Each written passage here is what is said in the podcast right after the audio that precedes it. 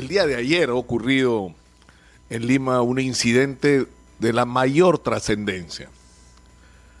El día de ayer un inmenso grupo de personas, hombres, mujeres, desesperados han tomado las calles en coma reclamando su derecho a tener acceso al agua.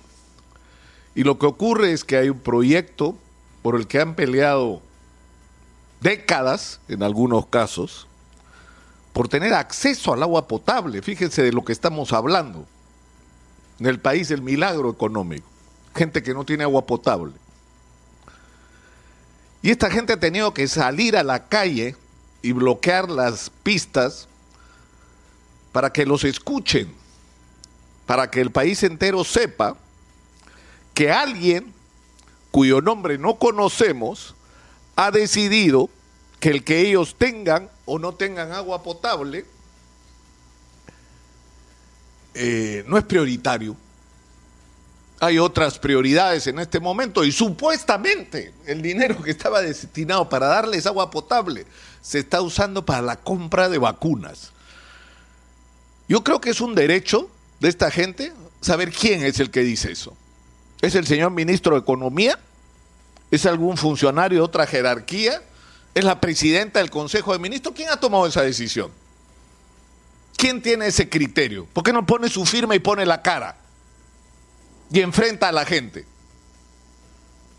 ¿Por qué? Porque ocurre permanentemente lo mismo. O sea, hay gente que se irroga el derecho a tomar decisiones sobre nuestros problemas y sus soluciones y que son anónimos y que no cumplen con su trabajo. O sea, re realmente yo no sé, no quiero ser faltoso, pero ¿qué calificativos le ponen ustedes?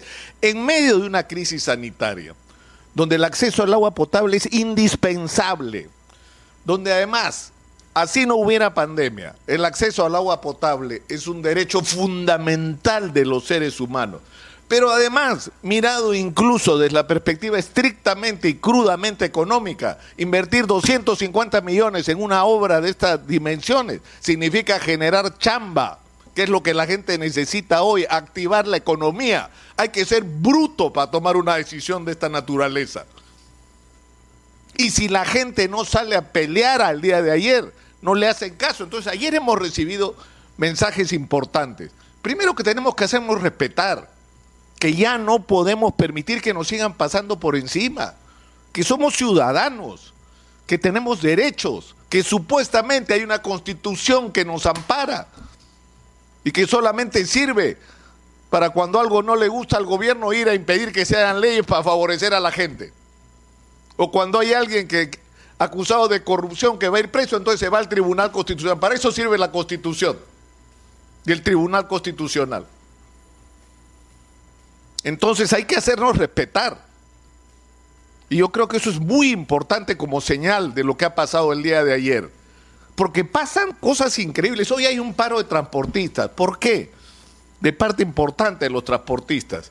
Porque no resuelven problemas elementales. Ya, ¿En qué idioma hay que explicar lo que está pasando en el transporte? Bajas el aforo, estableces una serie de restricciones y por supuesto bajas los ingresos y si no hay alguna manera de subsidio, esos negocios tienen que cerrar y se apoderarán de las calles por los transportistas informales que tanto le molestan a algunos.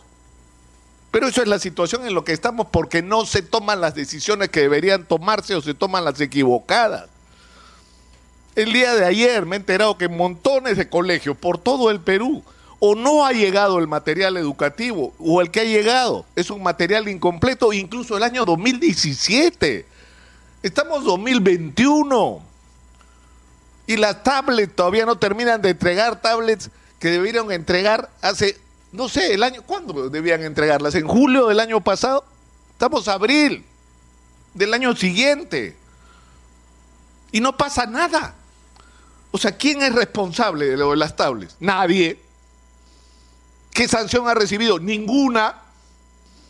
Y nosotros sentados, ¿no es cierto? Mirando cómo nos pasan por encima. O sea, yo creo que esto se tiene que terminar. y que depende en gran medida de nosotros.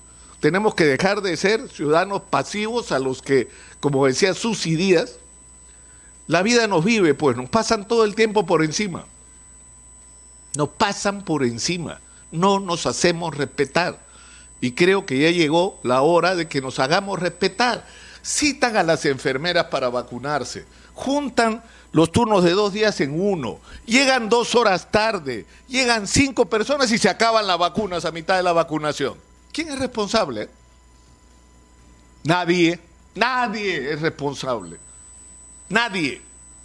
Esto se tiene que acabar. Cada decisión tiene que tener nombre, apellido. Necesitamos conocer las caras de las gentes que toman las decisiones, sus nombres, sus números de DNI y que den la cara y que se hagan responsables de las decisiones que tomen. Y todos aquellos que tomen decisiones que sean perjudiciales para la gente, para afuera, sin asco. Eso es lo que hay que hacer. Hay que limpiar el aparato del Estado peruano de los inútiles, de los ineficientes, de los incompetentes, de los incapaces, de los que no están cumpliendo con su trabajo, de los que están perjudicando a los ciudadanos. Yo creo que ya llegó la hora, ¿no? ¿O no? ¿O vamos a dejar que las cosas sigan estando como están si nosotros no hacemos nada porque cambie? Donde estemos, ¿ah? Es decir, si en el colegio no te entregan el material adecuado, no te mueves del colegio. Y que venga la gente responsable a dar la cara de por qué nos tratan de esa manera. Ustedes saben lo que ha significado para muchos padres de familia desplazarse, exponerse a riesgo de contagio para ir a recoger un material que en muchos casos no llegó, o lo que llegó no era lo que debía llegar. ¿Quién es responsable de eso? Que dé la cara y no nos movemos hasta que venga alguien y nos dé la cara y nos dé una explicación satisfactoria. Tenemos que empezar y depende de nosotros. Aprendamos de la lección de la gente que salió ayer a pelear por su derecho al agua. Nos han dado una lección que todos los peruanos deberíamos recibir.